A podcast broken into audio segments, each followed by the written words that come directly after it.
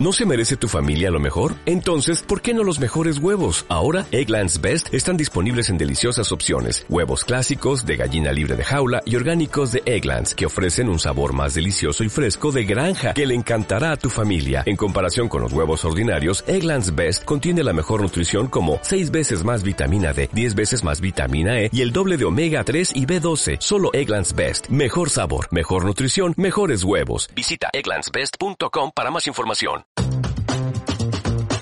El podcast de marketingdirecto.com con Javier Piedraíta y Sergio Martín. Muy buenos días. Muy buenos días. Un día más, un viernes más. Aquí estamos todos con nuestro podcast. Bienvenidos a, a todos vosotros, a todas. Vamos a hablar del mundo post-COVID y los festivales y eventos. Va a ser un tema muy interesante, eh, muy de actualidad. Pero antes de todo, dejarme que presente a las personas que van a estar con nosotros. Por supuesto, nuestro siempre queridísimo Sergio Martín. ¿Qué tal, Sergio? ¿Cómo lo llevas? Hola Javier, hola a todos. Pues lo llevo, lo llevo, bien, lo llevo, lo llevo bien sin entrar en detalles. Pero vamos, vamos con el, vamos de camisa, vamos con los colores de. Oye, no, te lo decía yo antes fuera de micro, fuera de cámara. Eh, yo creo, eh, Javier, que tú y yo hemos sido gemelos separados al nacer, porque eh, ya, ya creo que llevamos coincidencia de color de polos más o menos cuatro semanas consecutivas. Y esto ya me empieza a mí a mosquear, o sea. Empieza a ser y encima con el fondo. También vamos, en, en, vamos muy bien situados sí. con el fondo. Y tengo, vamos a presentar a las personas que están con nosotros. Tengo aquí a Yuri Francisco, presidenta del CDC, del Club de, de, de, de del Club de Creativos. ¿Qué tal? Hola, ¿qué tal? Hola. ¿Estás en la oficina o en casa? Eh, ¿Perdona? ¿Estás en casa o en la oficina? Ah, yo estoy en casa y en la oficina. Ahora es ah. casa y oficina. Pero bueno, la, la, sede, la sede del club se ha, se ha reabierto hace poco Fenomenal. Eh, así que estamos deseando llenarla con cosas. Vale. La que sí que está en la oficina es Mar García, que es la presidenta de AEBEA, ¿no? De Asociación de, de, de, Eventos. Tú sí estás en la oficina, se ve claramente. ¿Qué tal, Mar? Hola, buenos días. Estoy circunstancialmente hoy porque tenía que venir a un hecho puntual, pero estamos todo el equipo desde hace cuatro meses trabajando en casa. Sí. Vale, vale. Y todavía queda un poco. Y la que sí, sí, sí está en casa claramente, Kika San Blas, que es la, la CEO de la, bueno, la Partner y Manager en directo de Scopen. ¿Qué tal, Kika? Buenos días. ¿Qué tal? Encantada, muchísimas gracias. Encantada de estar aquí con vosotros para hablar de este tema tan interesante. Pues sí, es un tema gracias. de Yo creo que vamos a arrancar, ¿no, Sergio? Pues sí, yo creo que vamos a arrancar, ¿no? No, no sé si... Abro, ¿Quieres que abra yo el fuego y ya empiece yo con mis... Venga, vamos adelante. Sí, es que justo, justo, antes de... Vamos a continuar casi con la conversación que teníamos hace un instante, ¿no? Porque eh, pues justo antes de conectar estábamos diciendo, oye, eh, esto, parece que es pendular, ¿no? Hemos pasado de un mundo en el, que todo era presencial, eventos, por supuesto, presenciales, reuniones presenciales, eh, todo, ¿no? Con el equipo de trabajo presencial, evidentemente, a un mundo en el que, en el movimiento este pendular, todo se ha ido al otro extremo. Todo lo que, y ha sido por necesidad, obviamente, ¿no? Todo lo que era en el mundo presencial, ahora es online y digital, ¿no? Y uno tiene un poco la sensación de que quizá ahora haya una saturación de contenidos digitales. Todo es online, todo es digital, ¿no? Y, y, esto vale como punto de partida para esta reflexión de los, de los, de qué va a pasar con los festivales, qué va a pasar con los eventos, qué va a pasar con el mundo post-COVID, ¿no? ¿Cómo será? Eh, hay dos alternativas. Hay quien piensa, pues todo lo que hemos vivido ha, ha venido, ya esta expresión no me gusta nada por manía, pero bueno, ha venido para quedarse, o habrá un, proceso híbrido en el que pues, pues, estaremos en mitad de la... o todo volverá a ser como antes, ¿no? Tres opciones. Vosotras así como punto de partida, ¿cómo lo veis? Eh, no sé, pues venga, por, Judith empiezo, ya que la veo ahí, ahí abajo. ¿Cómo, ¿Cómo, lo veo? Bueno, yo, yo, yo creo en el modelo híbrido porque, como estábamos comentando antes de estar eh, on eh, hay cosas que están funcionando.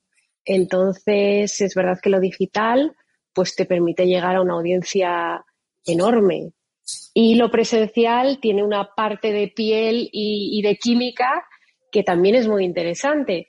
Entonces, ¿por qué no mantenernos con los dos, no? ¿Por qué no ir hacia, hacia un escenario de eventos uh -huh. mixtos eh, que en simultáneo puedas tener lo presencial y lo, y lo digital? El otro día le escuchaba a, a Cristina Santamarina una, una definición que me ha parecido muy, muy acertada que es eh, la convivencia de lo, lo macrodigital con lo micropresencial, ¿no? Y yo creo que vamos a estar instalados ahí eh, y es un, es un escenario muy interesante. Pero fíjate, Judy, lo que dices es súper interesante porque ahora da la sensación de que lo presencial es, eh, es cualitativamente mejor, es, es elegido, es VIP, ¿no? Eh, mm. Eh, Javier, ayer asististe a un, a un primer evento, creo, creo que del sector, el primer evento en presencial, el, los premios nacionales de marketing, y nos contabas que había como 50 invitados y una cosa como, como muy, muy elegida, ¿no? Muy. Sí, éramos pocos. Era un espacio grande, la finca, ¿no? La finca, creo que tenemos un vídeo, si a lo mejor lo podemos ver ahora. Eh, era la finca en, en Pozuelo, eh, ahí se ve el restaurante, Zaracaín la finca, y fíjate, había mucho espacio. ¿Veis ahí atrás? Están las bolsas, ahí es la comida, fíjate cómo las bolsas. El catering es totalmente cambiado. Fíjate cómo van a ser ahora los eventos del sector. Ahora hablaremos de eso también. Eran esas bolsas que estáis viendo atrás, cada uno se cogía su comida, ahí están dando la charla, atrás está el carrito vacío y mucho espacio. Pero es verdad que luego a la hora de, de juntarnos, pues era difícil, porque yo preguntaba, ¿qué hacemos con las mascarillas? ¿La dejamos puesta? Entonces me decían, no, Javier, si estáis a más de dos metros, te la puedes quitar y hablar. Pero es verdad que era muy difícil, porque nos acercábamos sin querer a la gente, pues estamos, somos humanos, estamos acostumbrados y había que ponérsela otra vez, o al menos algunos hablaban sin, con, no, no va a ser fácil esto, pero era interesante ver cómo ha cambiado ese primer evento post-COVID. Mira, ahí están todos muy, muy separados, ya lo veis. Que la distancia. Sí, lo que pasa es que, claro, lo que tú hablas es un poco la cuadratura del círculo, porque asistir a un evento, hacer networking, es decir, intercambiar ideas y, y, y conversación a dos metros de distancia mientras intentas picar algo es un poco como no, imposible, ¿no? Era fácil, pero, pero se, puede, se pudo hacer y es, es, la Asociación de Marketing, de Premios Nacionales de Marketing. Ahí está Enrique hablando. Y, pero bueno, eh, se puede hacer, ¿no? Estamos viendo que, que, es posible. Yo tenía ganas y yo le digo al sector y ahora lo diremos también, por favor, empecemos ya otra vez a hacer eventos, aunque sean pequeñitos, aunque sean con, lógicamente, con las mascarillas, con este tipo de bolsas y caterings, pero hagamos cosas. Y es que la gente tenía muchas ganas, lo decían ayer, teníamos ganas de, abrazar, de, de hablar, ¿no? Tenemos ganas, de la presencia, pero mientras llega, pues eso, las soluciones que tienen que llegar de otros sectores, ¿no? Eh, médicos, clínicos, científicos, etcétera. Eh, quiero conocer también la opinión de, de Kika y, y, de, y de Mar. ¿Cómo imagináis el, el, futuro cercano de los, de los eventos? Eh, a ver, eh, yo la verdad es que estoy feliz con los eventos digitales. Es verdad que estamos saturados y que hay muchísimos y que es difícil en la agenda, pero creo que tenemos la capacidad de llegar a una audiencia tan abismal que Claro. Tener en cuenta que los que estamos aquí probablemente estamos muchas veces invitados a muchos de los eventos y tenemos esas experiencias personales. Pero hay un gran número de gente más joven o que a lo mejor no ha llegado todavía a puestos de dirección o de cierto nivel en el que nunca están invitados a estos eventos y yo creo que esa capacidad de acceso que puedan llegar, que puedan estar, que puedan entender. Yo creo que Can Lions, por ejemplo, Live es un ejemplo de lo que hemos vivido esta semana de una audiencia multitudinaria a la que no va a poder asistir a Can hasta que pues, cumpla muchos años, incluso a lo mejor cumpliéndolos tampoco los puede, lo puede asistir porque es, muy inaccesible. Creo que poder llegar a tener esas experiencias y sobre todo en la gente más joven y en la gente que se está formando, me parece que es una oportunidad enorme, que es muchísimo contenido, sí, pero que al final esto es como la formación, ¿no? Yo creo que la formación va a cambiar, va a ser un paradigma completamente distinto, que nada, nada va a cambiar las clases presenciales y más sobre todo en edades tempranas, pero que va a haber un, cambio de las universidades y de la forma de aprender que yo creo que es brutal y creo que la, los eventos es esa parte de formación en la que se accede a un público que va, que va a poder enriquecerse mucho más. Eso que decíamos de si al final antes eh, Internet lo que ha hecho es cambiar y democratizar la enseñanza y un niño en la India inteligentísimo va a poder tener un carrerón y estudiar ingeniería industrial o lo que se le antoje eh, gracias a Internet, pues creo que este paso en los eventos, que al final lo que quieres es, es verdad, hay una parte importante de networking, pero hay una parte de aprendizaje, de conocer a más gente, de profundizar en ponencias específicas, que creo que es extraordinario. Ahora, eh, tampoco sustituye la parte presencial, pero, pero como digo, yo creo que la, la parte buena de acceso a muchísima sí. gente creo que es que es, eh, o sea, que, es que, que, que, también te apuntas un poco a la idea de que el mejor escenario posible en, en un medio plazo será pues el híbrido, ¿no? El, el, modelo híbrido en el que aprovechemos las ventajas de los dos mundos, ¿no? El, sí. la, la, la, la, enorme mm, capacidad de penetración que tiene el mundo online, que es mundial, es universal, y la, y la parte de piel que tiene el que, bueno, pues que nos podamos ver en presencia, ¿no? Intentar apostar por modelos híbridos, ¿no? Sí. Eh, Mar. Bueno, pues eh, yo representando al sector que hacemos eventos, pues os podéis imaginar que esto ha sido un punto de inflexión en nuestro sector y bueno, pues como todos los sectores han tenido elementos de disrupción a lo largo de la historia, pues a nosotros nos ha llegado ahora. Yo como lo veo, lo veo, pues ese palabra marketingiano que se empieza a oír por todos lados de digital, pues al final es un poco lo que estáis diciendo, esa experiencia híbrida. Para mí eh, eh, es el momento de volver un poco a, a la estrategia y al para qué haces un evento. O sea, una de las cosas que a lo mejor hemos abusado en el pasado es de montar eventos para todo, que parecía que nos dedicábamos a hacer fiestas, cuando en realidad nuestro trabajo tiene ese componente estratégico. Al final un evento es una herramienta estratégica como otra cualquiera que tiene un director de marketing, un director de recursos humanos a su disposición. Eh, un evento es eso. Entonces, si volvemos al para qué eh, haces el evento, pues evidentemente cuando el, el evento tiene un contenido más formativo, divulgativo y tal, como estabais diciendo, evidentemente el digital es una, es una alternativa, como decíamos, para llegar a más gente, para economizar presupuestos, poder hacer eh, más eventos, eh, pero desde luego si el evento tiene una componente de engagement en todo lo el, en el amplio sentido de la palabra, no hay nada, absolutamente nada eh, que sustituya al face to face. Para mí no hay un evento digital en el que tú puedas tener a 300 de tus empleados o 500 de tus mejores clientes viviendo tu logo, tu experiencia de, de, marca. Entonces yo creo que es el momento de volver al, al, al para qué haces el, el evento eh, y al final es verdad que, que también la sociedad ha cambiado con esto. Entonces, cuando hablamos de eventos más, más divulgativos, eh, pues al final eh, la manera en la que aprendemos ahora es más visual, con lo cual tiene, tiene sentido ese tipo de eventos en digital. O, por, ponerle un punto positivo, que bueno, sabéis que somos, como somos marketingianos, somos optimistas por naturaleza en el sector de, de eventos, por ponerle un punto positivo, también yo creo que nos ha permitido hacer una realidad eh, eso que siempre hemos dicho que el, evento tiene un antes, un durante y un después, eh, pero que en realidad el 90% del foco estaba puesto en, las cuatro horas que duraba el, evento. Ahora digamos que eh, lo digital nos permite extender la experiencia del evento sostenida en el tiempo durante más, eh, durante más tiempo. Entonces, creo que podemos empezar a disfrutar de experiencias digitales bastante satisfactorias. Ahora ya no existe la barrera esta de es que este sector no es digital, es que esto en digital no funciona porque mis clientes están, es que si todos los abuelos se han conectado a WhatsApp y a, y a, y a Zoom para ver a sus nietos, ya no hay excusa para decir que no somos digitales. Claro. Sí, en ese sentido, en, el, la tan, tan, cacareada transformación digital, es verdad que se han hecho más en todo el mundo en tres meses que los últimos mm, tres años, ¿no? Eh, que se lleva hablando tanto tiempo de transformación digital. Eh, bueno, habéis dicho muchas cosas súper interesantes y me gustaría ir analizando casi una a una en, detalle, pero Javier, hablando de engagement, una de las cosas que a nosotros nos genera mucho engagement es el concurso. El quiz, que te tienes por ahí el, el, el quiz bueno, pues eh, vamos a formular una pregunta. Eh, eh, esta semana hemos subido el nivel de las preguntas, porque no puede ser.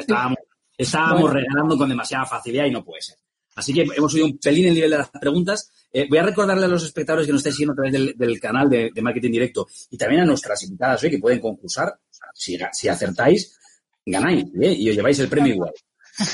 voy a recordaros que está prohibido usar Google y que el, equipo de ingenieros y de, eh, informáticos de marketing directo ha, desarrollado un, un, sistema muy sofisticado que detecta quién ha buscado la, pregunta en Google y va a su casa y le corta las manos. Todo lo que tenemos súper desarrollado y, muy digital. Javier, ha invertido en marketing directo ha invertido muchísimo dinero en, en, esta, en esta aplicación. Vale, no se puede buscar en Google porque si no el, el, concurso es una chorrada. Podéis buscar y, claro, eh, así que vamos a estar pendientes eh, del primero en que, responda correctamente la primera pregunta que va a hacer Javier ya. Dale, Javier. A ver, ¿en qué año, en qué año se presentó el primer, se hizo, se realizó el primer festival de Cannes, de Cannes Lions? Y Kika no vale, tú sí que no vale porque tú estás muy, muy, muy relacionada, así que tú, así, ¿en qué año se celebró el primer festival de Cannes Lions? A ver quién lo sabe, que tiene ya unos cuantos añitos. Danos una pista, danos un rango, más o menos, para que, para que sin buscar en Google lo podamos acertar, más o menos. Javier. Eh, a ver, ¿qué le decimos? Em, pues. Entre. No, no, no, pero cuidado, no, no, no tretas en charcos. Vamos a decir una. antes, de vamos a decir, antes de 1970, venga, ya, ya dado una vista. Antes, de 1970. Sí, venga, así que iros para atrás. Vale. ¿Eh? Y, después, y después de 1945 también. Estamos regalándolo otra vez ya, ¿eh? No, bueno, no, no, eh, por cierto, no hemos dicho cuál es el regalo, Javier, que no lo hemos dicho. Ah, bueno, es verdad, son los puntos, ¿no? Los puntos para ver a un estreno que hoy es viernes, que encima es cuando Rakuten, la plataforma Rakuten, estrena películas. No sé, voy a mirar no se ve muy bien aquí, pero bueno, ahí está el invisible. A ver, pero venga, dame una propuesta, que yo este fin de semana voy a ver una en Rakuten. Mujercitas, que tiene muy buena crítica. Así que doy esa, esa os doy esa idea. Estaba hablando yo, Jaime. Mujercitas, que tiene muy ah, buena crítica. Mujercitas tiene muy buena crítica y la podéis ver que está ya también ahí subida a la plataforma. Así que el que gane puede ver alguna película de estreno. Pero tiene que aceptar primero. ¿eh? El que gane puede verla aquí. Javier, el que quiera. Ya tenemos ganador o ganadora. Vamos a ver. a ver, espérate un momento. Eh. No, espérate un momento, estoy estirando. No tenemos, no. tenemos, muchas apuestas, pero no hay ganador todavía, ¿no? A ver. No, hay nadie que todavía haya mandado ni una. Se, se, han lanzado, a la piscina y tengo a Andrea Fernández que ha venido a concursar y ha hecho 1946. No.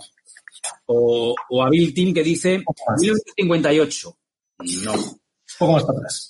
Eh, o Sandra Corrius que dice 1946. Tampoco poco, por ahí, por ahí. Eh, puedes seguir intentándolo y sobre todo eh, eh, sin buscar en, Google. Y mientras tenemos una respuesta, me, acojo a las cosas que habéis dicho para seguir con el, con el debate.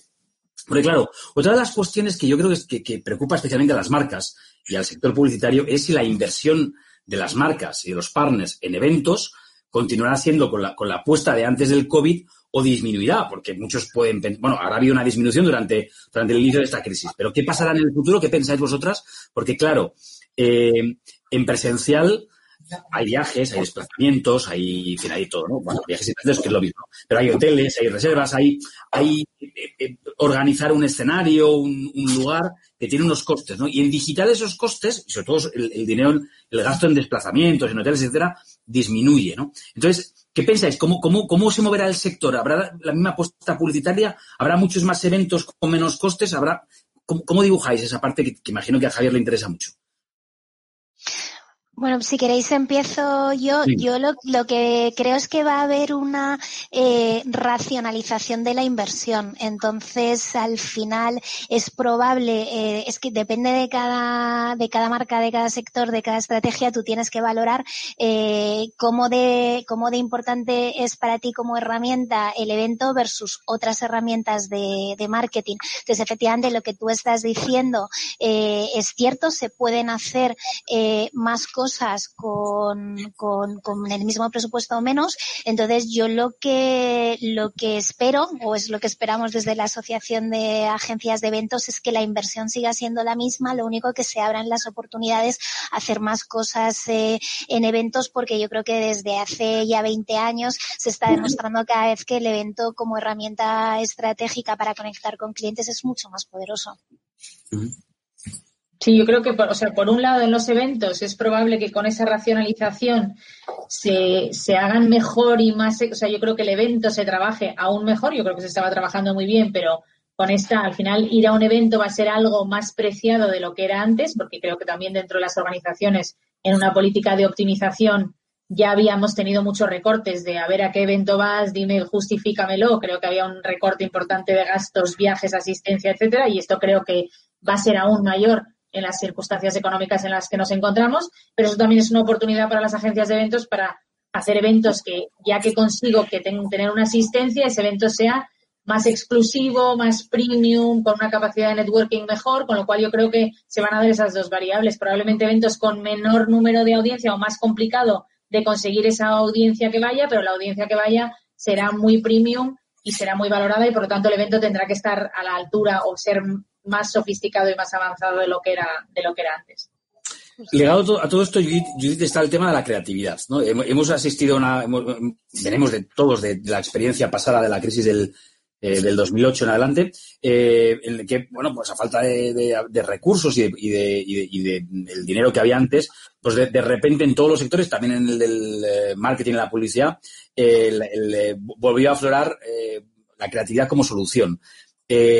¿Crees que ahora estamos otra vez en el gran momento de la creatividad? Bueno, tú vas a creer que sí, pero, pero cuéntanos bueno, yo creo que es que siempre es el momento de la creatividad. Es que no, no, no hay posibilidad de que la creatividad de repente desaparezca del mapa. Eh, y si lo hace, vamos por mal camino. La creatividad siempre es la respuesta y cuando estamos hablando de negocios todavía muchísimo más, ¿no? Eh, y tiene mucho que ver con el retorno. Al final lo que estabais diciendo en la pregunta anterior es eh, qué valor me aporta a mí. Eh, si, si, si, tengo un retorno en valor, pues lo haré presencial. Si no tengo un retorno en valor y, y, ese retorno lo tengo en digital, pues lo haré en digital. Y la creatividad al final es lo que más valor aporta, es lo que te va enseñando las salidas, a veces no inmediatamente, esto es, esto es clarísimo, y el que, el, que, el que diga que la creatividad es siempre a la primera eh, es, es eh, la que te reporta más, más valor de retorno, a veces es una búsqueda, pero claro, eh, en esa búsqueda hay que, hay que confiar y hay que ir con ella, ¿no? En momentos de crisis, pues la creatividad todavía es más vital que nunca. Pero bueno, esto es, esto es una paradoja lo de la creatividad, ¿no? Eh, igual que la educación, igual que hay tantos otros eh, grandes temas que están muy bien consideradas socialmente, pero que cuesta muchísimo que, que, realmente se confíe en ellas y se apueste en ellas. Eh, esto, es, esto es muy curioso. Esta paradoja a mí me llama mucho la atención y hago el paralelismo exacto con la educación, ¿no?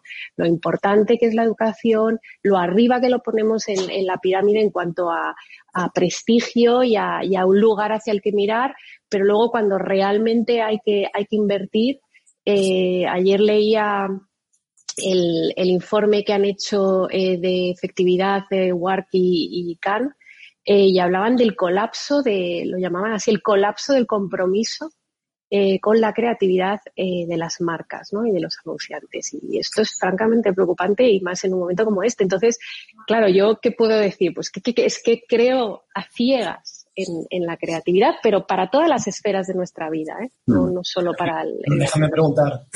Yo quiero preguntar, como está aquí Kika y está Judith, las dos hacen grandes eventos, o al menos organizan o están organizando grandes eventos, que este año ha sido, bueno, al menos el CDC ha sido aplazado, pero creo que va, no sé si va a ser, va a ser al final, ¿no? Va, va, va, va a tener... Bueno, eh, no, realmente la, la, decisión estratégica que hemos tomado es que no ha sido exactamente aplazado, eh, ha sido extendido. Digamos que lo que hemos decidido sí. es que eh, en vez de suceder eh, los días T en un momento puntual del año, que, que son a lo mejor tres, tres días, cuatro días, últimamente ya estábamos en cinco días uh -huh. del año, eh, ¿por qué no con este sistema híbrido digital presencial podíamos extenderlo durante cuatro meses? Entonces nos pusimos a trabajar eh, cuando, cuando empezó el estado de alarma y de confinamiento en empezar a ofrecer contenidos y empezar a ofrecer eh, la parte de formación también eh, en, en, digital para ir como soltando miguitas hasta, hasta la culminación que esperamos que sea en octubre, porque hay cosas como entregar el gran premio, que eso tiene que ser presencial, ¿no? Lo que hablábamos antes. Hay cosas que necesitas eh, la piel. Es un eh, entonces, repartido durante más, más meses, ¿no? Exacto. Y, y además es un sistema eh, fantástico por lo que decía Kika antes, del de alcance que estamos teniendo en nuestros canales, ¿no? De repente, cómo hemos multiplicado la variedad y la cantidad de gente a la que estamos llegando con contenidos que antes, oye, pues eh, nosotros somos una asociación sin ánimo de lucro y siempre subvencionamos eh, el, el que puedas asistir de alguna manera, pues poniendo precios para estudiantes o para gente más junior, pues muy, muy asequibles. Pero es verdad que aún así, pues tienes que desplazarte, tienes que pagar eh, el, la estancia y demás. Eh, y esto nos está permitiendo que todo el mundo disfrute de los días. Ha habido, críticas, Entonces, ha habido críticas en cuanto a la gente que quería encontrarse, que quería verse, que quería... Pues, no, fíjate, críticas no. Lo, lo que hay mucho es... Eh, lo que hay mucho es, eh, eh, por favor, por favor, que octubre suceda. O sea, eso lo recibimos, sí, lo recibimos por Qué todos expectación, ¿no? Estamos todos deseando. Deseando, deseando. Pero vamos, yo la primera, o sea, yo tengo unas ganas de veros a todos y de no, compartir todo lo que se ha hecho y, y, y, compartir un poco cómo hemos salido todos de, de esto y, y, aprender de unos los, de los otros en, en, en directo, ¿no? Tengo sí, muchísimas, hay, muchísimas ganas. Es lo que, es lo que hablábamos hace un momento, ¿no? que, que, que, hemos aprendido muchísimo de lo digital y tiene muchísimos valores y efectivamente cuestiones que, que, que intuimos que, que aportan mucho valor, pero tenemos todos muchas ganas de vernos y de, ¿no? y de compartir esas, estas mismas experiencias de las que estamos hablando, pero, pero en presencial, ¿no? Porque somos, en fin, al final, al final estamos la piel y, y, el contacto. Oye, tengo que deciros que eh, la, es la primera que yo creo que sucede que nos han hecho tanto caso, Javier, que no han buscado en Google y no hay respuesta. No, no, no, porque Hemos no. con nuestro equipo de y lo de cortar las manos y hemos asustado. Eh, vamos, a dar, vamos a cerrar un poquito más la horquilla, porque tenemos respuestas para todos los gustos. O sea, mira, voy a deciros, han, han dicho el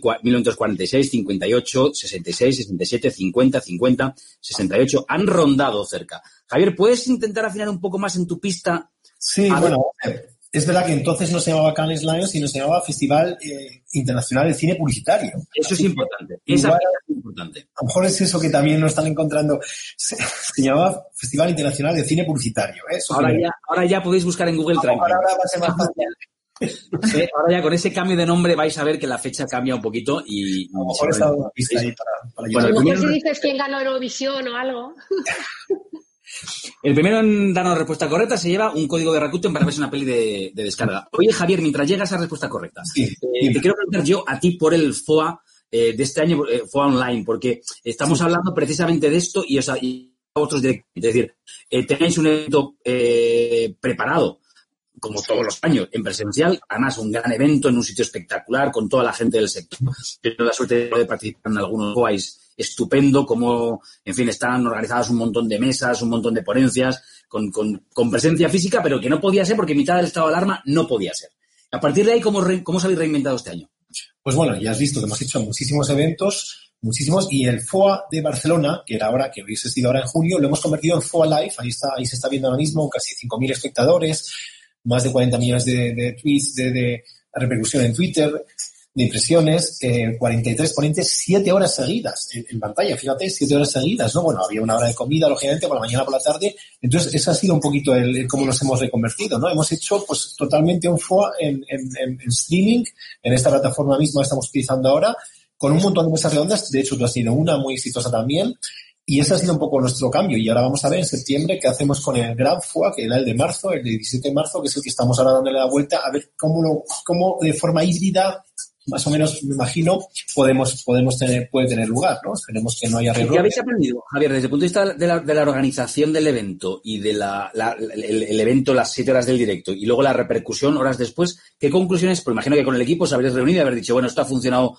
esta parte ha funcionado mejor, esta nos ha costado más, aquí tenemos que Sí, sí, la verdad es que la, la, repercusión es muy grande. Es decir, es verdad que llegas a mucha más gente, porque llega gente en Latinoamérica. Por la tarde, por ejemplo, empezaron a llegar gente en Latinoamérica. Había constantemente unas 200 personas promedio viéndonos, ¿no? Que luego lo vas sumando porque estaba en Facebook Live y estaba en YouTube Live. Cuantas más plataformas tengas, mejor para darle audiencia a todo, a todo el mundo, ¿no? Que quiera verlo.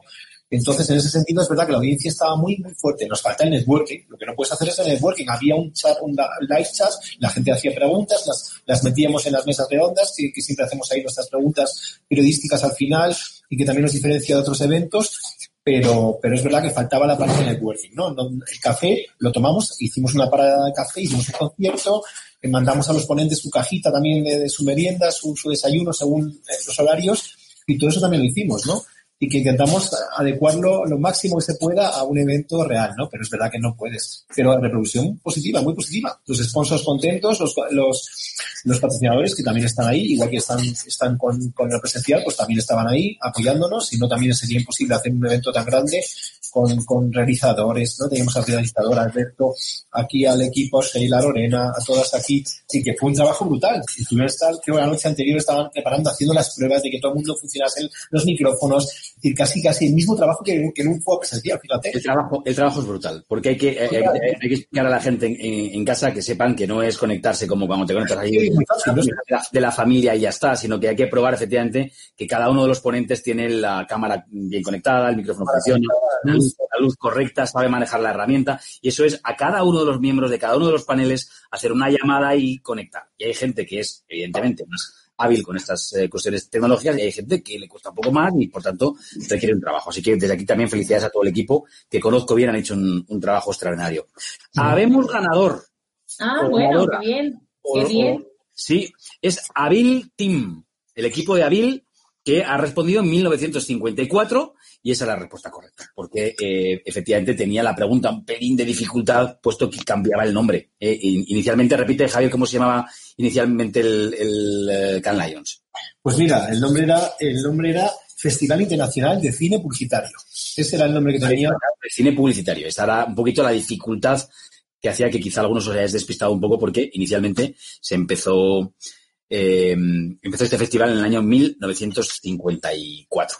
Y, y, hoy estamos hablando de festivales. Bueno, se va, se va un código de Rakuten de descarga para que vea una peli en directo ahí al, equipo de Avil Team. Pues eh, podéis eh, este fin de semana o cuando queráis ver una, una peli eh, de estreno. Eh, atentos porque enseguida hacemos otra pregunta eh, que, es todavía más complicada que esta, o sea que, en fin. Yo quería añadir un punto, si se puede, a la parte de, creatividad que le preguntabas a Judith Francisco. Yo creo que también uno de los, el sentido que tenemos es que si bien todos estos eventos están muy bien, son muy iguales. Es decir, es un webinar con caritas de gente que vamos hablando y que nos vamos sustituyendo la palabra. Yo creo que esto va a evolucionar y seguramente se vaya a poder dar creatividad en cuanto a cómo va a ser el formato. Yo creo que un ejemplo que hemos visto durante la pandemia es el concierto de Travis Scott en Fortnite, que no sé si lo visteis, pero a mí me pareció alucinante, alucinante, y eso de verdad es una nueva forma de hacer conciertos por parte de la industria de la, de la música y creo que ese es el twist ¿no? que le han sabido dar desde el mundo de la música y una plataforma de juegos y cómo, cómo ha pasado y creo que eso nos va a pasar a nosotros también desde un punto de vista de cómo vamos a hacer los formatos. No me creo que vayamos a estar dentro de un año con esta misma este mismo formato, que es el formato, digamos, de urgencia que hemos utilizado en, en, los últimos tres meses. O sea, que creo que también hay que, las plataformas van a permitirnos seguramente hacer piruetas creativas más especiales y vamos a tener formatos más ricos también y, más distintos, con lo cual no te parezca que siempre estás, ¿no? Porque a veces tienes la sensación del día de la marmota, estoy en bucle, ya no sé si he salido de este webinar o estoy en otro, o sea, salvo por el cambio sí, Tiene, tiene, tiene mucho que ver. Eh, eh, Judith primero y luego, y luego Mar, venga, Judith. No, que tiene mucho que ver con, con, algo que estaba comentando antes Mar, ¿no? Que es que como se, que se nos ha olvidado por la urgencia de, de poder empezar a comunicar en digital la experiencia de usuario, ¿no?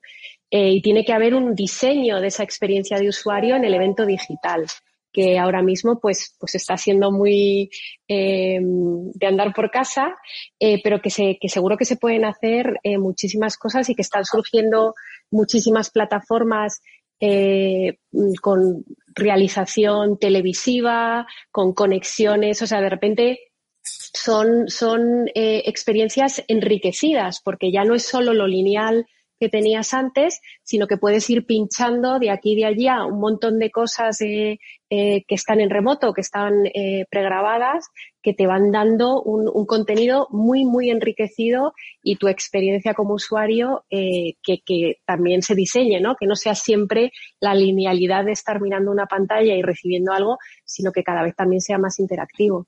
Y lo bueno es que los que hablamos español podemos ya conectar fácilmente con todos los latinoamericanos, ¿no? Es decir, los que son buenos cracks y que antes era difícil traerlos en aviones, hoteles, que eran complicados, que a veces también ellos son muy complicados, y a primera clase y no, no estamos dispuestos a pagarles eso. Pues ahora todos ya, ya, ya está Todos, sí. Javier siempre aprovecha eh, para... Eh,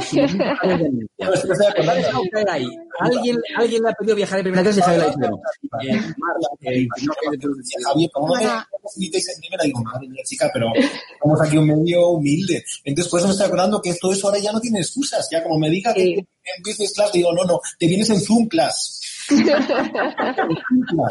te vas a venir. Y si no, pues lo siento.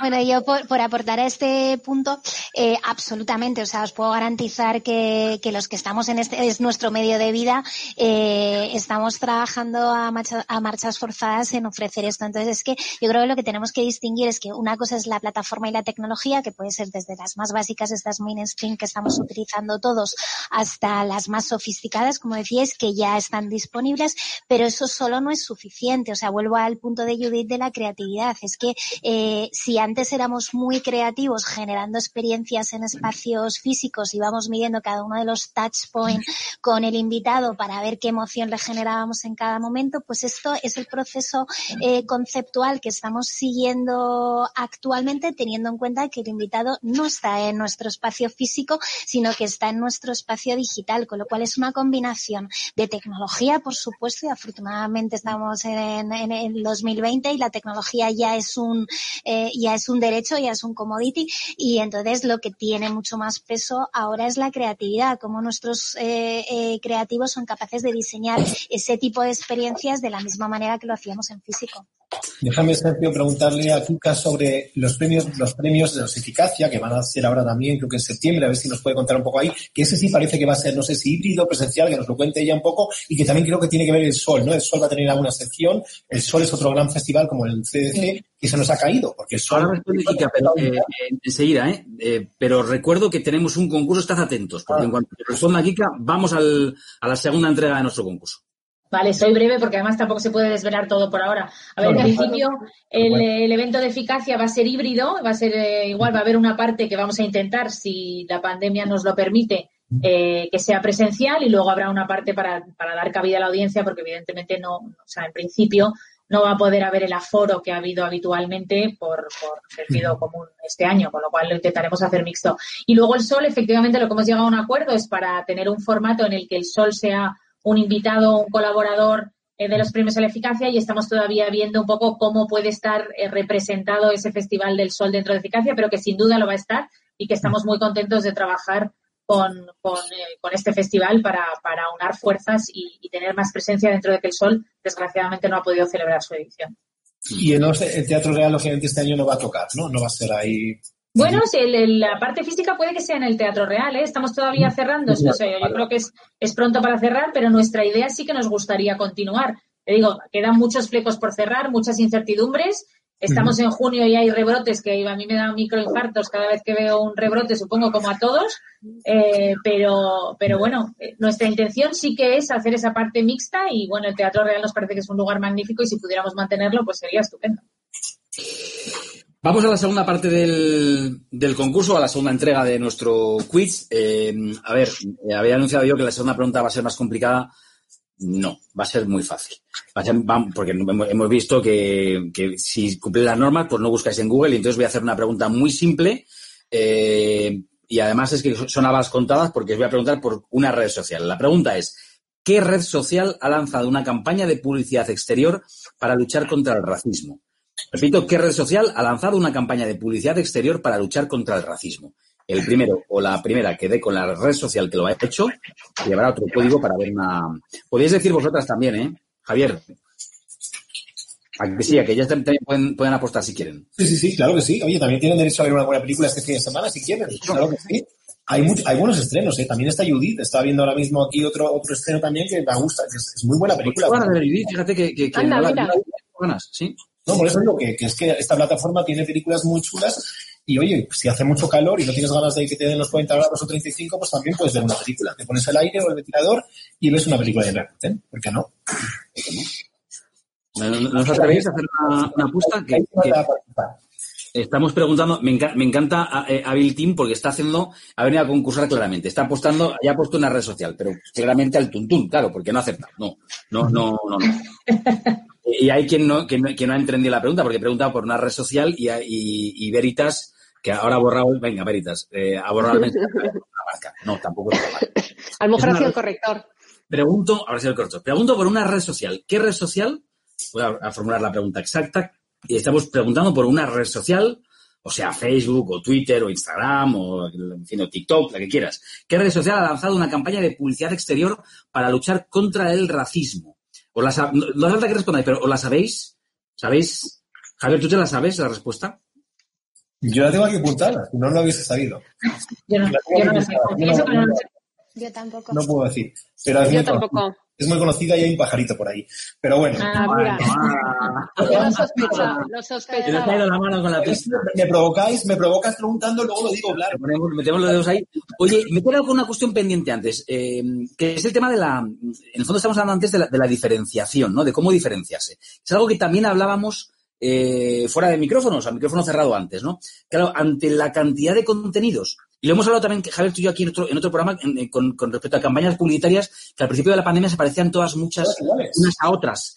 El mensaje era el mismo, que estaba bien, pero era el mismo. De hecho, ha ocurrido en la salida de la pandemia, ha ocurrido algo parecido. También los, los, los mm, claim elegidos y las ideas, el, el, core de las campañas. Volver, quizás, la palabra volver. volver, volvemos, volver, nueva normalidad. Salir mejor, fortalecidos, juntos, en fin, estas ideas. Juntos, juntos. Todo se parecía mucho, ¿no? Entonces, la gran pregunta ahora, la gran pregunta ahora es, eh, la tecnología puede evolucionar, de hecho seguro que lo hará, pero con las herramientas disponibles, eh, Mar, venga, empiezo por ti, que no empieza ninguna ronda por ti. Eh, con las herramientas disponibles, ¿crees que, esto de diferenciarse, de crear contenidos de valor diferentes, ¿crees que está al alcance de la mano? ¿Crees que lo podemos hacer? Porque dibujamos, hace un momento decía, yo no me imagino que dentro de un año, creo que lo decía aquí, que dentro de un año hagamos lo mismo, pero, pero tampoco hay mucha capacidad de innovar con las herramientas que tenemos. ¿O sí? Bueno, yo es que creo que lo que hablamos antes, las herramientas son las que son, estas que son más básicas, y luego hay otro tipo de herramientas tecnológicas que te permiten hacer eventos digitales más avanzados. Pero es que para mí la respuesta es, eh, creo que, que, que, y que era así ya antes de la pandemia, es la relevancia del contenido que tú, que tú estés ofreciendo. Yo creo que en el, el foco hay que ponerlo en el qué, en qué es lo que quieres eh, contar y evidentemente la plataforma te ayudará a contarlo mejor o peor, pero lo importante es el, el qué. Yo creo que en, un, en un mundo en el que vivimos que hay tanto contenido eh, de valor y gratuito y luego también las nuevas generaciones que tienen muy claro, y han crecido con el acceso a todo el contenido. Entonces, este, esta frase que dicen de lo quiero todo, lo quiero, lo quiero ya, contra lo que hay que luchar es contra eso. Es decir, eh, lo que tienes que hacer es contenidos premium, incluso la gente puede estar eh, dispuesta a pagar por premium, pero claro, tienen que ser premium. Ese es el tema aquí. Yo creo que nos hemos lanzado todos como pollo sin cabeza a aportar mucho contenido y quizá y, por eso está súper saturación, porque a lo mejor no todo el contenido era tan relevante como debería haber sido.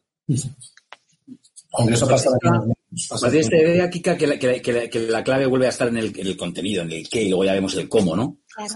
Sí, bueno, yo creo que en el qué y en el cómo, ¿eh? O sea, porque, porque el qué sin duda, ¿no? Y a ver qué contenidos son y en qué formatos, y a lo mejor puedes hacer una, una yo creo que no es exactamente, no, lo vamos a lograr al principio, pero no es exactamente lo que estás haciendo en presencial lo que tienes que hacer en digital, ¿no? Yo creo que hay técnicas de edición y de producción que te van a permitir hacer una doble visión, ¿no? De, de, de, de cómo, cómo se consume para respetar esa experiencia de usuario, que no es lo mismo verlo en una pantalla en tu ordenador en soledad que verlo en un evento en el que tienes gente alrededor. Pero el cómo yo creo que también es muy importante. Yo creo que esta parte de, de la, de, del formato, de cómo lo consumas, de cómo sea de fácil consumirlo, no ya multiplataforma, que por supuesto tiene que serlo, sino en qué momento te puedes conectar y, cuál es tu momento de experiencia y cómo eliges. Yo creo que llegaremos a menús, formas en las que lo podemos consumir eh, en modelos distintos, ¿no? Yo creo.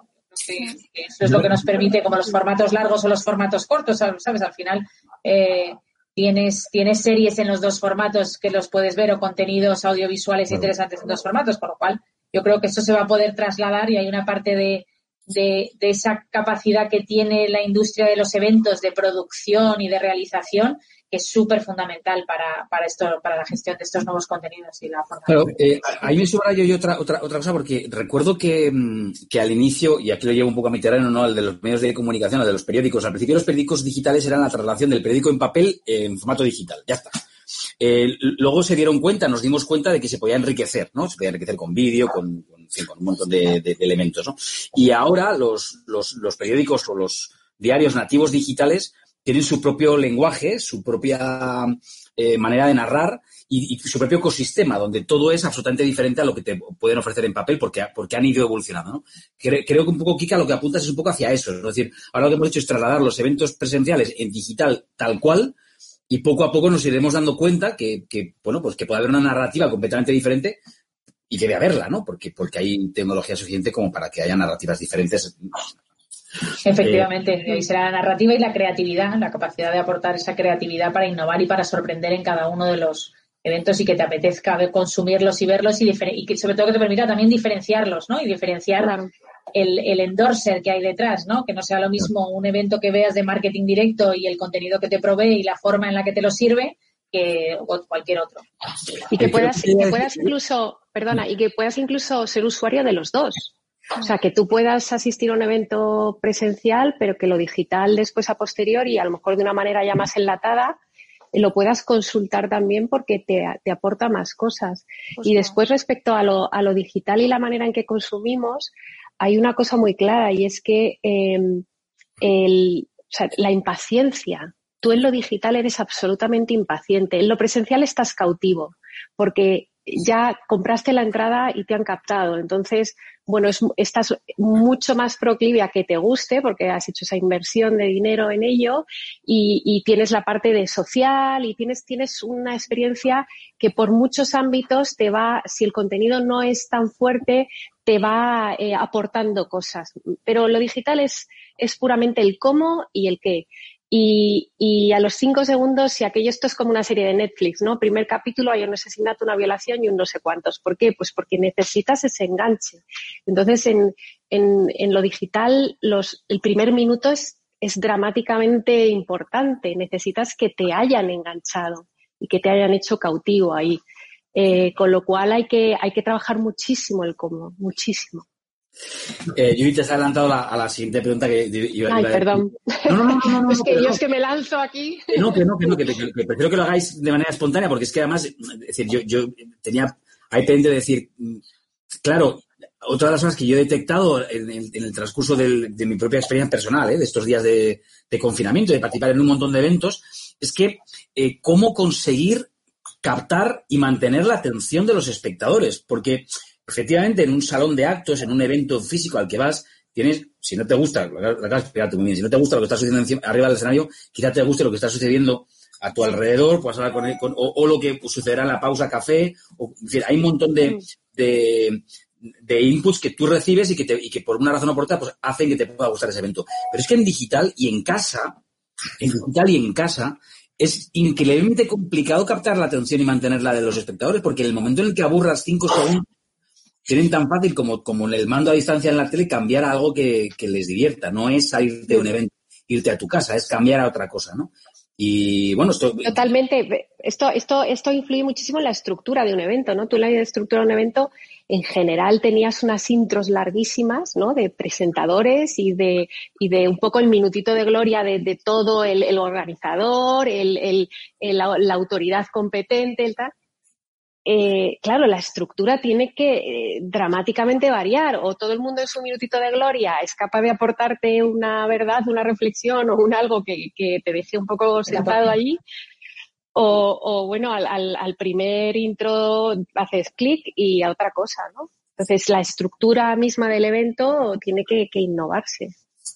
Tenemos otra vez ganadores. Eh, bueno, hay alguien que sepáis que se va a pegar una panzada a ver pelis este fin de semana, porque Abil Team ha vuelto a ganar, era Twitter, lo contábamos. Eh, como digo, Abil, Team ha venido a concursar y primero lo intentó con otra red social, pero finalmente ha acertado con Twitter. Y también eh, Sandra Corrius ha acertado. Vamos a dar un, premio aquí a, Exequo, a la Limón, a Bill Team y a Sandra Corrius, que las dos van a, van a recibir un código de Rakuten. ¿Verdad, Javier? Estamos generosos un código de para que se vea la peli que, quieran, ¿vale?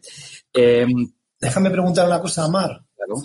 David, digo, déjame preguntar. Mar, quería preguntarte, ¿qué pasa, qué está pasando con el tema de, en el sector? Que hay mucha gente que lo está pasando mal, muchas empresas lo están pasando mal porque no han podido hacer eventos. ¿Qué ayudas os está dando el gobierno? ¿Habéis pedido? ¿Ahí cómo está la situación? Porque yo sí veo que en el extranjero sí están recibiendo algunas ayudas y nosotros... a ver, bueno, os lo voy a... Os lo voy a resumir. Pero quería preguntar a Mar ese tema. Vale, os lo voy a resumir muy rápido y porque además quiero decir que hemos llorado mucho en el sector y ya no queremos llorar más, tenemos que, seguir adelante.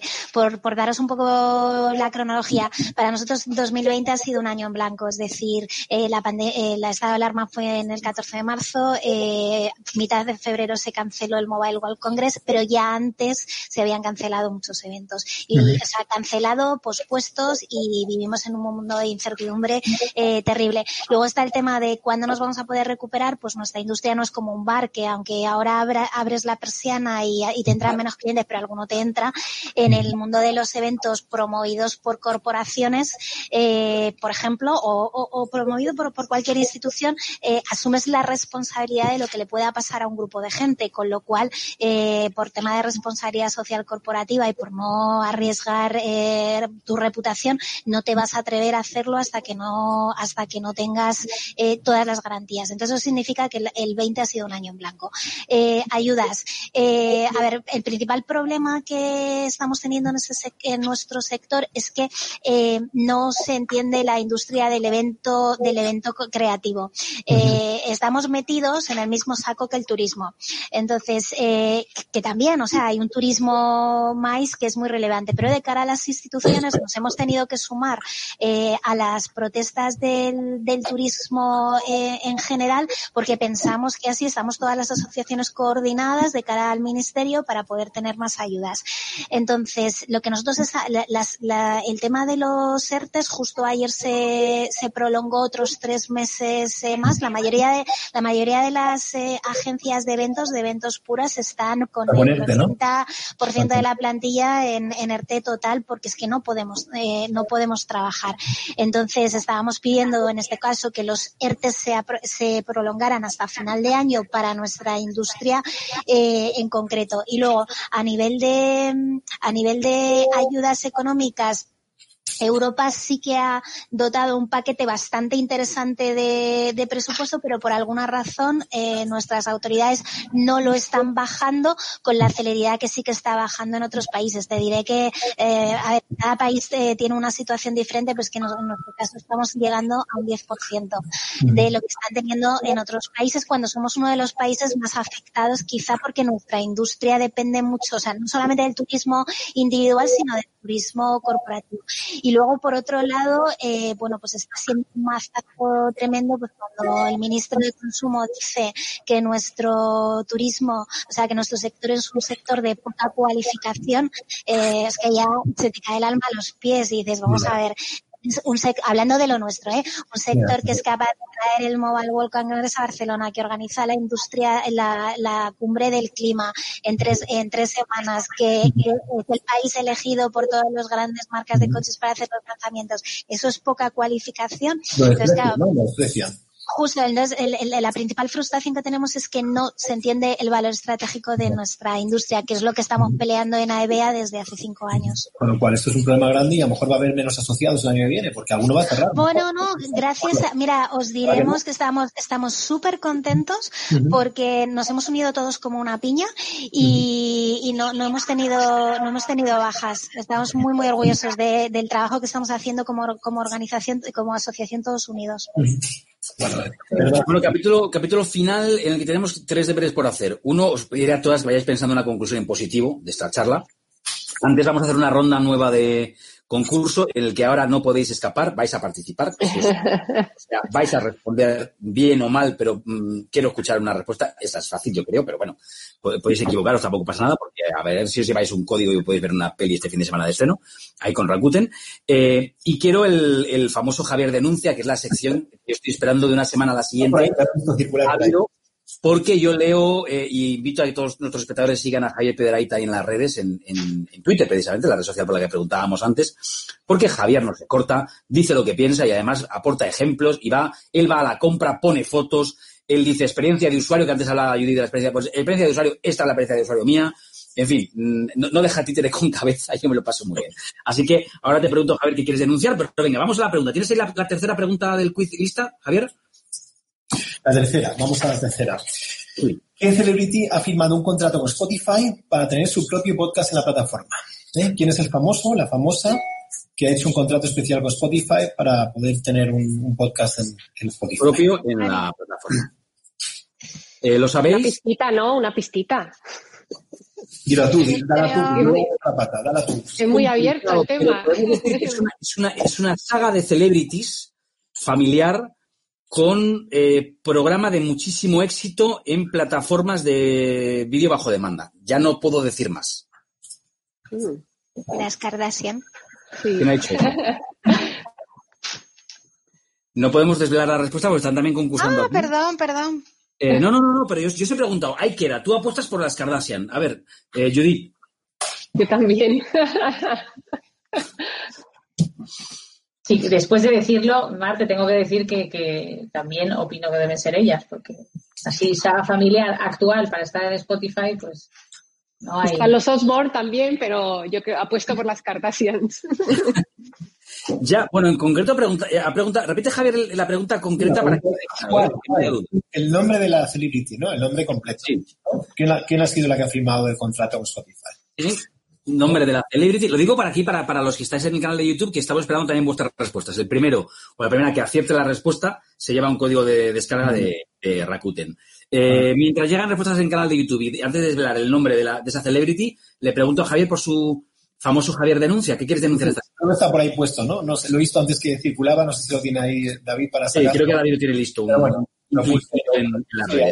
a ver con qué nos sorprendes hoy, Javier. A ver, esta, esta vez es con los periodistas, con los compañeros, con la prensa, ¿no? La prensa, en este caso, generalista, ¿no? Que no trata bien a nuestro sector, la policía. Siempre hay por ahí una frase en la que nos ponen un poquito mal.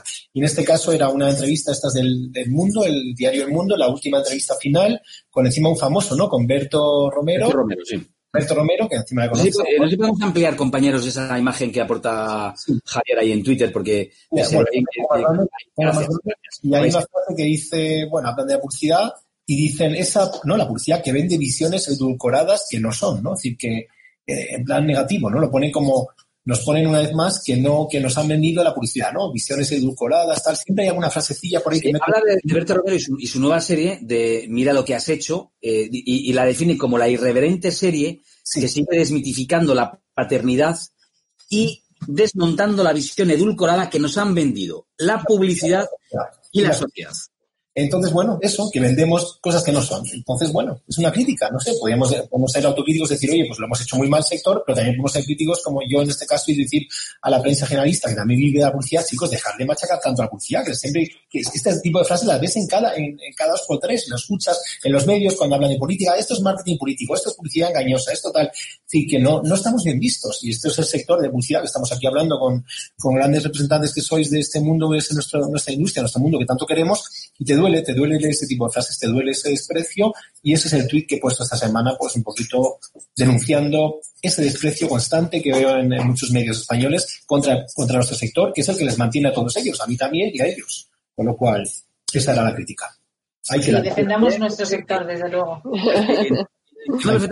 pero creo que aquí hay una, hay una trampa en el lenguaje que, que, opera inconscientemente, que es, eh, eh, porque creo que ese titular lo que quería decir es no, no acusar a la publicidad, al sector publicitario de vender una visión educada a la paternidad, sino creo que lo que quiere es expresar el concepto publicidad, publicitario, la palabra publicidad, eh, para expresar que está publicitado una visión edulcorada a la paternidad, ¿no? Que hay un cambio ahí en términos. Que creo que es algo que, también pasa con, el marketing, ¿no? Cuando se dice que, eh, que se ha hecho una campaña de marketing, eh, cuando se atribuyen cosas peyorativas, ¿no? que, es algo que se hace inconscientemente y es verdad que le hace eh, daño al sector, pero creo que no que, realmente no quiere, dañar al sector. No sé si lo hace, pero que no creo que haya una, una intención cargar contra el sector publicitario o marketing.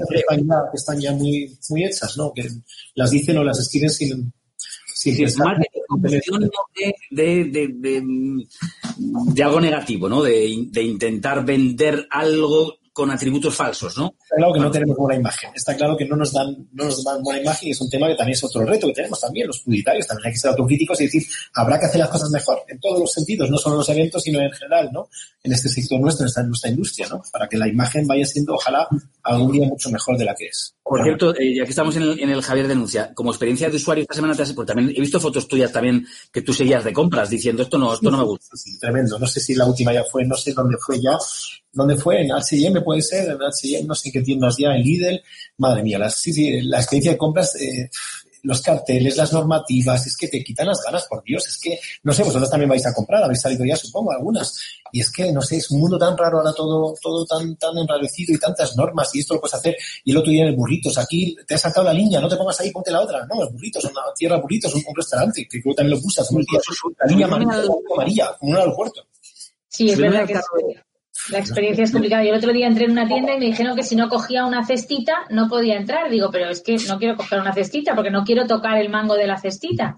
No, no, es que o coge la cestita o no puede comprar. Digo, pero que es una, perfumería. Digo, ¿qué más da que me lleve? Bueno, pues nada, que hasta que no di con el líquido, la vera, hacerme el mango de la cestita y me lo cogí, pues nada. Yo creo que, a ver, yo creo que las, eh, los retailers han tenido que reaccionar rápido y no están siempre preparados, ¿no? Ni personal, ni en la normativa, ni en ponen los lineales dos, pues, dos, metros, pues no le puedo pagar porque la visa no se la voy a lanzar por el aire. Entonces, está todo un poco complicado, pero bueno, yo creo que están haciendo un esfuerzo a la velocidad a la que pueden y es una situación tan anómala y, tan extraña que hay que tener un poco de, permisividad, yo creo, para todos, porque, porque todos estamos en lo mismo. Al final está siendo complicado y todos nos pasa hemos hablado tantos años de la experiencia cliente, la experiencia user experience, hemos estado tantos años perdiendo tanta energía, tantos entrevistas, tantos mm, eh, también ponencias en eventos. Y ahora fíjate cómo la experiencia cliente se ha ido al carajo más o menos, o, está totalmente cambiada o revolucionada, como queráis llamarlo, ¿no? Por este, por este momento, vamos a ver lo que dura.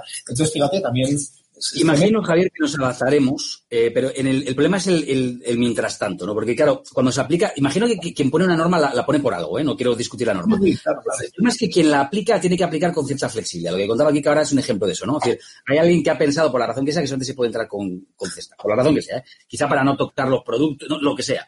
Pero el que la aplica te la aplica de tal manera sin flexibilidad que te dice o entras con cesita o no puedes hacer compra. ¿no? pero si quiero un producto y no quiero tocar nada, ¿no?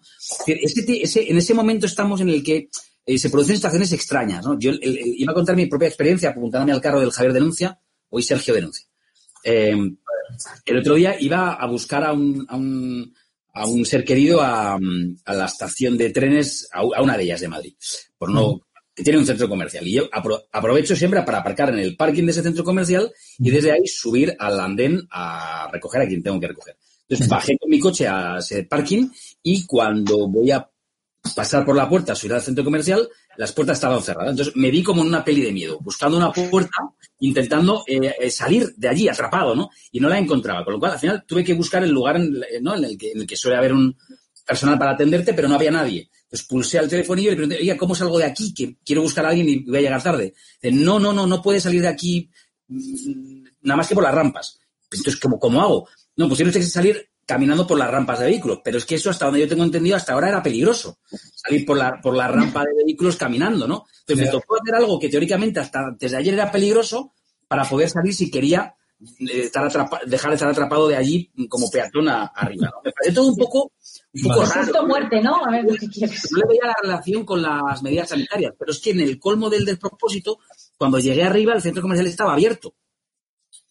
Entonces, ¿por qué no se puede pasar del, parque al centro comercial si las dos cosas están abiertas? No lo entiendo. Experiencia negativa de cliente, ¿no? Experiencia pésima. Ya no compras, bueno, ibas a recoger, no ibas a comprar nada, pero bueno. No iba, a comprar nada, iba, iba a recoger. Te hubiesen quitado las ganas. Habíamos anunciado un concurso y ha ganado, curiosamente, a EBEA eh, Marco, alguien del equipo. no soy yo, es alguien del equipo de. Enhorabuena. Pues la respuesta es Kim Kardashian. Eh, y creo que las tres habías dicho Kardashian, ¿no? Pero Kim Kardashian bueno, pero, era más Mark, creo que es la campeona de, de, esta, este concurso. Yo creo que aquí lo que, lo que diga la, voz del jefe, que es Jaime Aita, sabemos que en YouTube ha ganado a EBEA y aquí en presencial, no sé a quién era hacer Javier, le queremos dar el, código de Rakuten. Yo no sé cómo lo, no sé cómo lo vamos a hacer. Pues no sé. Si nos damos unos cuantos más y ya está. Yo creo que para Mar, ¿no? Muchas gracias. A todas, a todas ellas, a todas. Encima han estado aquí muy activas, así que vamos a dárselo a todas y ya está. Yo creo que los de Rakuten son tremendamente generosos. Yo creo que ya, está a todas. Muchas gracias, muchas, muchas gracias. una elegiremos bien. Elegid bien, que hay unas películas y hay otras que no lo valen. ¿eh? Pero a cambio nos tienes que dar una buena reflexión final para concluir esta jornada que empiezo en orden inverso a como empecé preguntando, creo que empecé por, por Judith, pues empiezo por Mar. Venga. A ver, yo volviendo a mi, a mi libro, que son los eventos, eh, yo creo que pensando en, en, un futuro a corto plazo, creo que no hay nada que vaya a sustituir el face to face, eh, con lo cual en cuando podamos, como podamos y tal, volveremos. Eh, para mí eso no, no hay duda. Pero mientras tanto, tenemos la oportunidad de, de, crecer y de evolucionar en eso que hemos llamado la experiencia digital, en la que yo creo que tenemos que apostar por un contenido de relevancia. Para mí esa es la clave. Tenemos que pensar eh, que tenemos que pensar en formatos diferentes. No se trata de trasladar el formato, el flow, el concepto de un evento eh, físico a uno digital, sino que tenemos que ser disruptivos disruptivos en eso. Y luego hay una, una palabra muy manida, pero que, creo que nos viene al pelo, hay que gamificar la experiencia eh, para mantener la atención, por lo que decíamos antes. Si no te diviertes, te tienes que levantar. Entonces, desde los concursos estos eh, sencillitos que tú estás haciendo a cualquier otra idea que se nos ocurra para tener enganchado al, espectador delante de, delante de la pantalla. Qué interesante lo de gamificar, que no había salido todavía y estaba un poco ahí en el aire, pero qué, interesante. Eh, Kika, eh, por cierto, eh, una conclusión, no me hagáis 25 porque entonces volvemos a repetir toda la, conversación desde el inicio y empezamos en un bucle infinito. Yo creo que el, físico efectivamente es insustituible pero creo que esta nueva parte de híbrido y de digital te hace también ese FOMO, ¿no? Ese fear of missing out que tenemos todos muchas veces que miras tu agenda y literalmente no puedes estar en Valencia y en Sevilla al mismo tiempo y en Madrid en un evento y nos pasa muchas veces ese colapso de agenda. Yo creo que esto es una grandísima oportunidad para, aunque no puedas ir a un evento presencial, poder tener esa experiencia y ese contenido que creo que está súper trabajado por aquellos que hacemos eventos que, está muy preparado y que muchas veces pues te lo tienes que perder, con lo cual yo creo que es una, yo creo que es una oportunidad y una ventaja este, esta convivencia híbrida. Esa visión desde el principio optimista de, de, Kika, bueno, de todas en general, porque también Marta tiene una visión optimista. Judith. Sí, yo también súper optimista porque la verdad es que pasado un poco el susto inicial de las primeras dos semanas, porque a nosotros nos pilló eh, a escasos 10 días de celebrar los días C, o sea, con todo absolutamente montado. Eh, pasados esos primeros primer shock, eh, de repente hemos visto esto no como un paréntesis, ni siquiera nos, planteamos cuánto puede durar, que ojalá pues tengamos libertad para hacer las cosas como queramos hacerlas muy rápido, pero, pero si si esto es lo que hay ahora, exprimamos al máximo. Y, y, en ese sentido, lo estamos viviendo con bastante ilusión y, aprendiendo mucho y encontrando formatos nuevos y llegando a mucha gente eh, nueva que quizá desde el CDC pues, pues teníamos siempre una audiencia más natural y de repente esa audiencia eh, está, está expandiéndose muchísimo en, en, ámbitos y en tipologías, ¿no? Y entonces lo estamos viviendo con bastante ilusión. No sabemos cuánto va a durar esto, así que concentrémonos en hacerlo muy bien ahora aunque estemos con el, con el largo plazo también haciendo planes, ¿no? Eh, haciendo estrategia. Pues mira, me voy con esa frase de concentrémonos en hacerlo muy bien ahora, que casi vale para, para, vale para siempre y vale para cualquier circunstancia. Eh, Javier, ¿quieres añadir algo? Bueno, yo ayer ya lo puse en el tweet, dije, oye, por fin arranca este sector, y yo estoy contento con que empiecen a haber, aunque sean pequeños eventos, por favor, que ya empiecen algunos, los pequeños, y, yo animo desde aquí a que empecemos a vernos otra vez, que empecemos a salir, que no, que perdamos un poco el miedo, que nos pongamos nuestras mascarillas, por supuesto, nuestro gel en el bolsillo para lavarnos las manos, pero que empecemos a salir también un poco. Así que yo sí hago, yo sí me gustaría dejar este último mensaje al sector, que ya está bien estar paralizado, que ya está bien tanto miedo, y que salgamos de nuevo y nos juntemos y nos veamos, aunque sean eventos pequeñitos y controlados como el que os hemos, hemos visto de ayer y que por favor haya unos cuantos más, que yo voy a estar aquí, vamos a estar aquí abiertos en verano. ¿eh? No tenemos problemas con el verano, aunque nos vamos a ir también, pero también vamos a estar abiertos. Así que el verano que tampoco sea para paralizar este sector, ya hemos tenido mucho virus parado, que también la gente se anime un poco. ¿eh? Vaya por delante que Javier, vaya por delante que Javier no quiere parar nunca. No, energía, la verdad. Mar, sí, quería decir algo. Sí, no, me quería apuntarnos a lo que está diciendo Javier. Yo lo que os quiero transmitir es la absoluta tranquilidad. Perdón, transmitiros la absoluta tranquilidad, eh, porque si en algo hemos estado trabajando en este tiempo las, las agencias es en cómo tenemos que prepararnos para que el evento sea perfectamente seguro. Hemos participado en todos los protocolos del Ministerio, del ICTE. Ha habido mucho trabajo técnico para asegurarnos que nos ajustamos a la, a la normalidad. Ya éramos un sector muy preparado, la, ley de prevención de riesgos laborales que teníamos en, eventos es brutal y para nosotros esto no es más que un capítulo más que es añadir un poquito más a la seguridad. Con lo cual, eh, tranquilos, eh, poneros en manos de, de, buenos profesionales porque tenemos todas las herramientas para que el evento sea seguro. Buena cuña, buena cuña final, pero es que es verdad que pierdas el miedo. que perdáis el miedo. Nada más que añadir, déjalo ahí, porque con la tranquilidad que acaba de transmitir Mar para el sector, déjalo ahí. Eh, gracias, de verdad ha sido un placer de conversación. Yo otra vez me ha aprendido mucho. Gracias a Judith, Mar, Kika y por supuesto Javier y a todo el equipo que no se ve, para que hoy hemos estado hablando de esto, pues para que este evento digital, este encuentro digital haya salido bien, ha tenido que estar ahí el trabajo de Sonia, de Seila, de, David, de Alberto, de un montón de gente, eh, en general marketing directo, así que y Javier la cara, como siempre. Gracias a todos. Muchas gracias por la invitación.